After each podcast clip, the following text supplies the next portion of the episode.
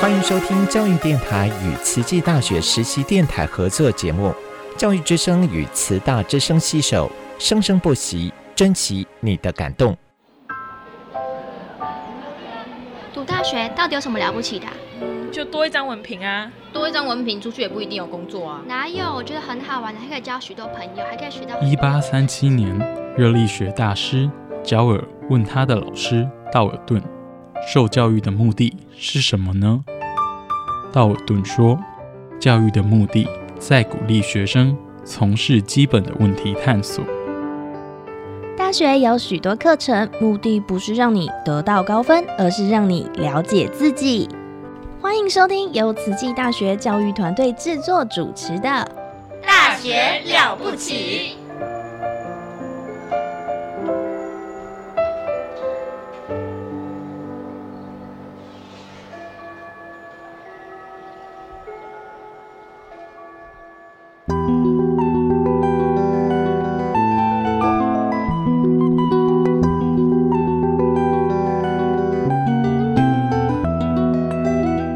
嗨，大家好，这个节目叫做《细菌漫播》，专门聊你不知道的细菌事。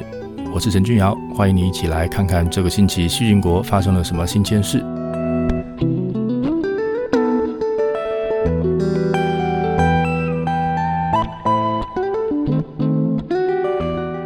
细菌会复制，从一只变两只，一直到变成千万只，全部都长在一起，一大团变成一个菌落。一个人简单过，跟要跟一百万人一起过的生活一定不一样。一只菌自己过，跟要跟一百万只细菌在菌落里面一起过的生活一定不一样。细菌在菌落这个百万大都市里，到底是怎么过活的呢？今天我们来看看什么是菌落，它有什么特别的地方？菌落里面这一百万只细菌，每一只过的是一样的生活的吗？以及科学家发现细菌在菌落里面开运河。希望你会喜欢今天的节目。Música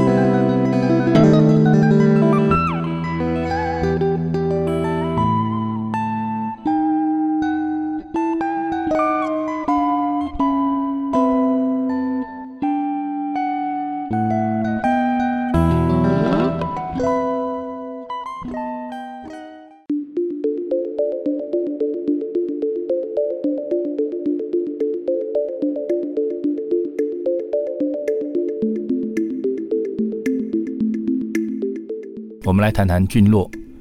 菌落是千万只细菌堆起来的群体。在实验室里面，我们会把细菌放在像果冻的培养基上，让它吸收养分，然后生长。慢慢的，它会从一只变成两只，两只变成四只，一路变成百万只以上。当数量超过百万只之后，你大概开始可以用肉眼看到它们，像它们的长相就会像是在培养基上面出现的一个点或者是一个芝麻。那从小到大，你一定会有把一颗一颗的小东西堆起来的经验。比如说，你堆过黄豆，堆过绿豆。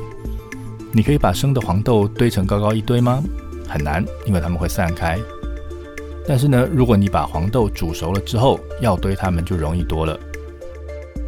因为这个时候豆子的表面变不一样，而且有了水，就增加了豆子跟豆子之间的摩擦力。这个时候呢，就堆得起来了。那如果这这个时候你再把黄豆变成纳豆，那就增加了表面那些黏黏的东西，你就不只是可以堆它，而且你还可以塑形。黄豆表面的不同可以让它被堆成不一样的形状。那换成是细菌的话呢，也是这样子的。细菌的表面当然是湿的，所以一定有水的帮助。细菌的表面还有蛋白质，还有在上面的糖类，所以这些呢都可以帮助细胞跟细胞之间的连接。还有呢，你可能还会有从细胞里面刻意分泌出来包住自己的多糖。那多糖是黏的，就会把细菌拉在一起。不同种类的细菌，它表面黏的程度不一样，那就可以让细菌在堆叠的时候堆成不同的样子。从菌落的侧面来看，有的菌落呢会是微微凸起的平缓小丘，有的呢会是中间凸起的荷包蛋。更厉害的呢，是可以长成像半颗小玉西瓜那样子的半球形。这个形状上的不同，就让菌落的形状变成一个可以帮助辨认细菌的特征。既然菌落的长相跟细菌的生理能力有关，那我今天如果换了不同的培养基来养同样的细菌，菌落的长相会不会改变呢？会哦。比如说，如果我在培养基里面加了不同的成分，结果诱导细菌产生了某个有颜色的化合物，那我就会看到菌落变色了。那我过去也做过一件事情，就是在培养基里面放很多的砂糖给细菌吃，想看看说多给细菌吃点糖，看看会发生什么样的事情。结果可能是因为这些糖太容易取得了，细菌就拿它去做多糖，让它自己的菌落变得超黏的，像一颗很 Q 弹的良缘一样。还有一个有趣的现象跟大家分享，有些细菌会钻洞。洋菜胶来自红枣，那是红枣的细胞壁的成分。那我们在养细菌的时候呢，加洋菜可以让培养基变成固体，细菌才能长在上面。那过去我们在养海藻上面的细菌的时候，会养到红枣上面的菌。这些菌原本活在红枣上，如果它们能利用死掉红枣细胞里面的成分，对它们的生存会有很大的帮助。所以就有不少细菌能够利用洋菜。那当我们把这样的细菌养在培养基里的时候，就好像把它放回原来生活的地方，都有洋菜，只差没有海水了。这个细菌呢，就会很开心的吃起培养基里面的洋菜胶。可是，让我们加洋菜本来就是要让细菌有个固体的地面，那如果这个地面被吃掉了，细菌它住的地方就会下陷，变成一个凹洞。如果吃得更多，细菌就会往下沉，沉到更深的洋菜上，一路向下。就好像自己钻了一个井往下走一样。如果再吃掉更多，那连井都看不到了，就会使整片陆地消失，培养基就会被融出一个大峡谷。那还有一个状况呢，是如果这个细菌没有那么喜欢氧气，所以把它放到培养基上，它们发现深一点的地方比较舒服，就会往下钻。结果有些菌还留在表面，那有些找到方法下潜的菌呢，就会钻到很深的地方去。看起来就好像这个菌落长了根一样。这些是我的奇葩细菌菌落观察。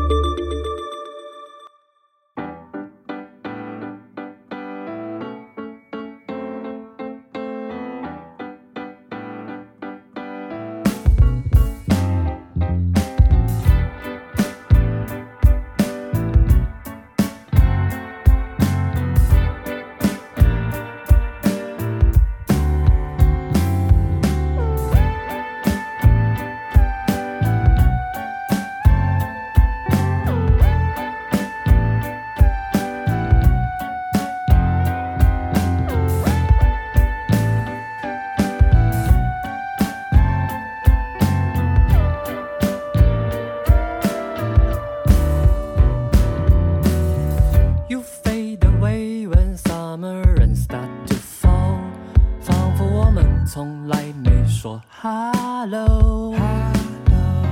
三月的云静静地躺在变成雷阵雨的水沟，看年华似水哒啦啦地流。Yesterday was a day for us. I didn't mean to make cry. Stuck in the middle with you, baby. Close never lose my mind. 这样的距离刚好，刚好不会太多，刚好容下一个完整的我。Having fun with me, I smell some mojo. Girl, why would you go? 只留下温热的啤酒。Hey girl, you're not just a girl. I trickle like my best, I'm a day 当我最好的朋友。一起去走走，天气还不错，星期一的阳光。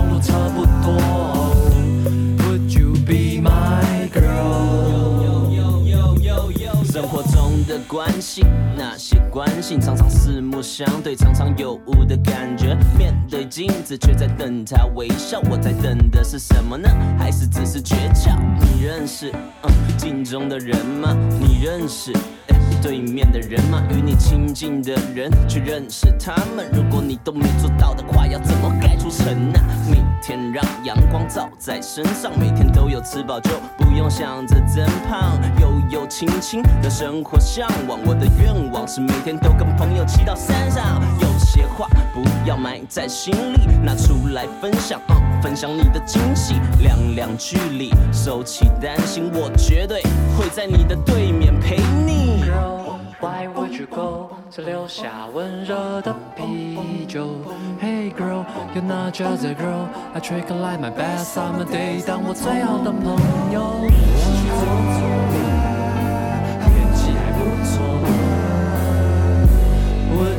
Be my girl？Would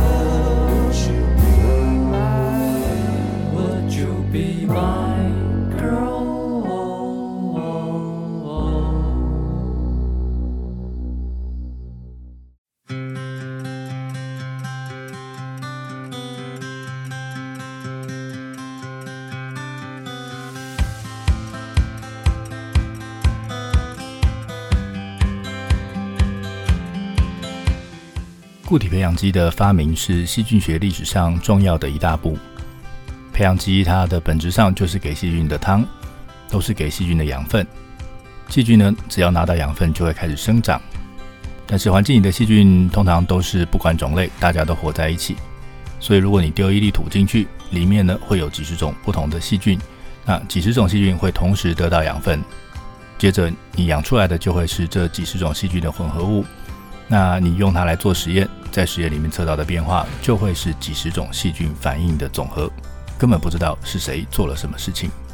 所以我们在做实验之前，需要先把细菌分开来，一次只用一种细菌来做实验，才能弄清楚到底是谁做了什么事。但是呢，这些细菌又小到看不见，我们要怎么区分它呢？如果这个时候你能在培养基里面加一点洋菜，让它变硬变成果冻状，那这样子呢，我们就可以把细菌涂在果冻上面，让每只细菌分开来。接着，只要给他们一点时间，让每一只细菌各自长成一大团，大到我们肉眼看得见的大小，而且一团跟一团之间很清楚的被隔开来，这样呢，我们就能够拿单一种细菌出来做实验了。而不同细菌，它因为细胞表面还有它分泌的东西不一样，所以我们可以看到它的菌落也会长成不一样。那我们就可以根据这个菌落的样子呢，来区分细菌的种类。只要菌落看起来不一样。大概呢，它们就会是不同种的细菌。这样一来，每一团菌都是同一只细菌的后代，都是同一只细菌的复制品。那我们知道它的基因应该要长得一模一样，所以拿这一大团细菌来做实验来看反应，就会是个正确的结果。不过，它们真的都一样吗？它们的基因或许都一样，但是呢，基因的表现会受到环境的影响。每一只细菌它面对的环境可能或多或少都有一点不一样。所以每只细菌做的事情有可能是不太一样的哦。那到底是不是这个样子呢？我们来看这个研究。有一群研究人员，他们追踪一个菌落的发育过程，每六个小时就会去检验一次这些细菌的基因表现，希望能够从基因表现来看生理反应的变化。他们把在不同时间采集的整个菌落，把它们表现的基因拿出来检查。他们发现了，当这些细菌长到二十四小时之后。他们在生理反应上有明显的变化，其中有一个让人觉得很意外的发现是，跟氨基酸 alanine 丙氨酸，它的合成跟代谢上有关的基因，在二十四小时之后就发生明显的变化。那为什么会这样子呢？他们又做了一些实验，最后发现这个变化呢，是因为菌落变大了，导致不同层的细菌有了不一样的反应。他们发现，当细菌的菌落长到二十四小时的时候，已经大到可以阻挡氧气的进入。那，如果我们把细菌的菌落分成上层跟下层，那菌落上层的细菌接触空气，所以还是一样可以行有氧呼吸来使用氧气。但是在菌落下层的细菌呢，会因为得不到及时的氧气补充，而必须从有氧呼吸的反应变成用发酵反应来生存。它们会在代谢的过程中产生丙氨酸。那丙氨酸虽然是一个可以用的氨基酸，但是呢，对这些在下层的细菌来说，它们产生的丙氨酸实在是太多了，而且丙氨酸的浓度太高，其实对细胞来说是有毒的。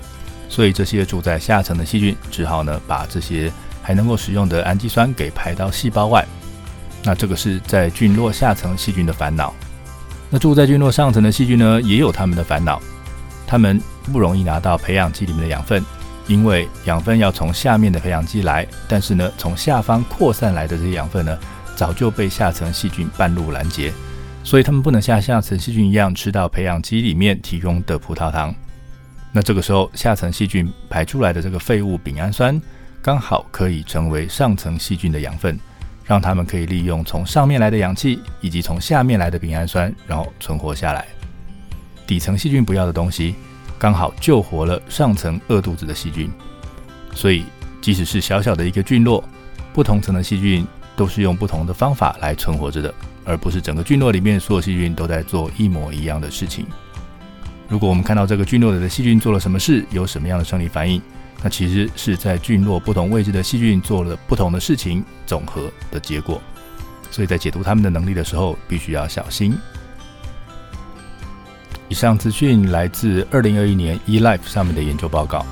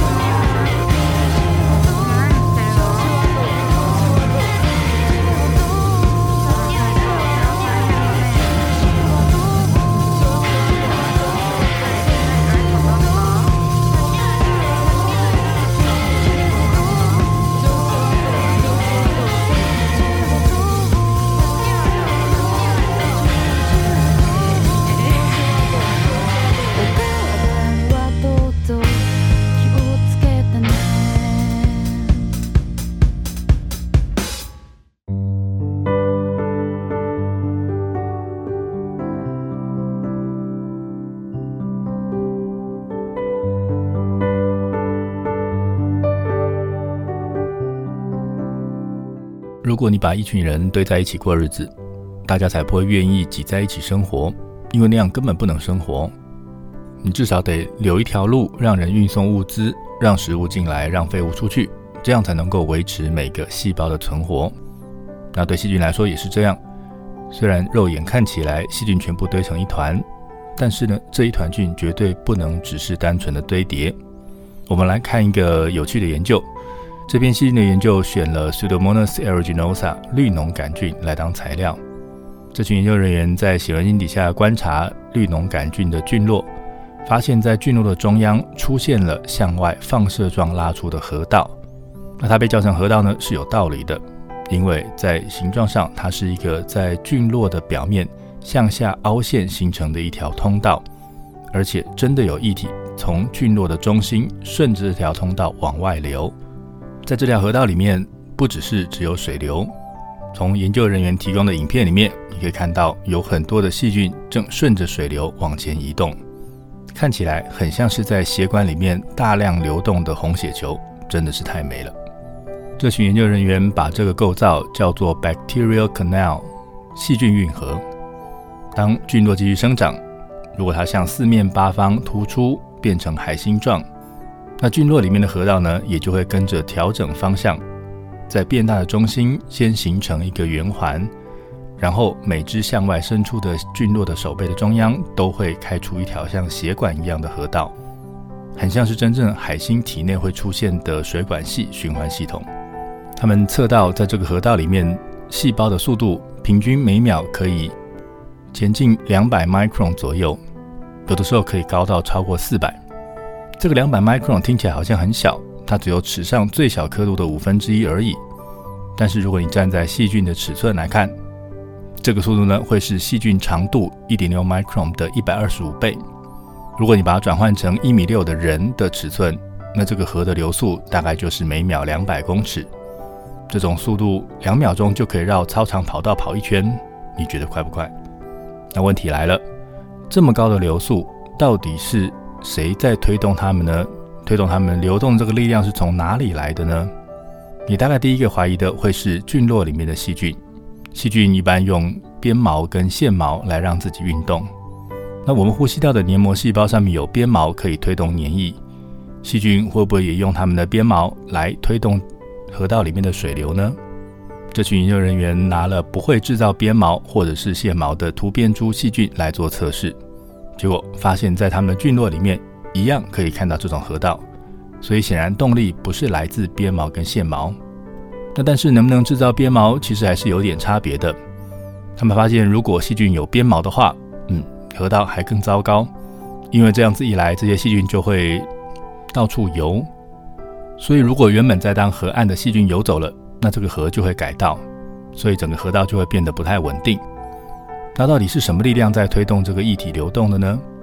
他们做了一些测试之后，证实是表面张力。比如说，你拿一杯水，在水面撒一点面粉来当做标记，接着你轻轻的在面粉的中间加一小滴清洁剂，在加去的那一瞬间，你会看到面粉被推动。从表面张力高的中央往低的四周跑，在这个例子里面，你会看到表面张力的大小可以推动在水面的小颗粒。那绿脓杆菌在生长的时候会制造一种分子，叫做 rhamnolipid，它是一种跟清洁剂类似、有界面活性剂效果的分子。那在菌落的中心的细菌比较多，它会分泌制造比较多的 rhamnolipid。而在整个菌落边缘的细菌，它分泌的量就会比较少，所以造成两边的表面张力不一样，于是就会有一个力量从菌落的中心往边缘冲。那在附近的细菌呢，就会像面粉颗粒一样被快速带到菌落的边缘。那这些就是我们在河道里面看到那些随波逐流的细菌。那这样一来呢，其实会增加菌落边缘向外扩张的力量，因为你一直把细菌冲到菌落的边缘。你会觉得这个看起来好像是在打仗的时候，有一条高速运河把士兵从后方快速运到前方。不过，这个运河还真的可以被用来打仗。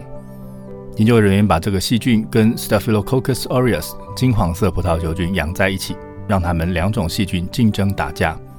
结果呢，他们会发现这个绿脓杆菌还真的会把化学武器用 outer membrane vesicle 打包成小包，然后从后方的工厂用这条运河。把这些武器大量的运到前线，用它们来攻击并且打退来竞争抢地盘的金黄色葡萄球菌。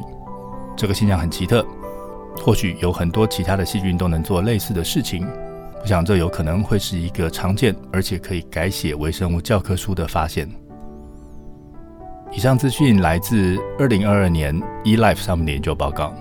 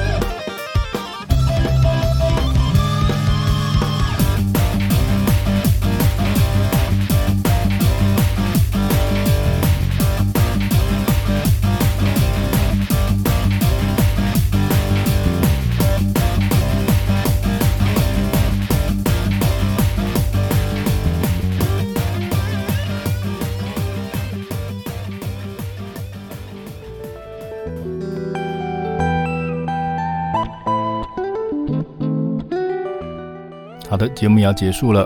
我们今天聊了菌落，不只是把细菌叠起来，细菌的特性会在菌落上显现出来。菌落不同层的环境差很多，细菌必须要用不同的方法来存活。细菌会利用分泌界面活性剂的方法来创造一个在菌落里快速运输的运河系统。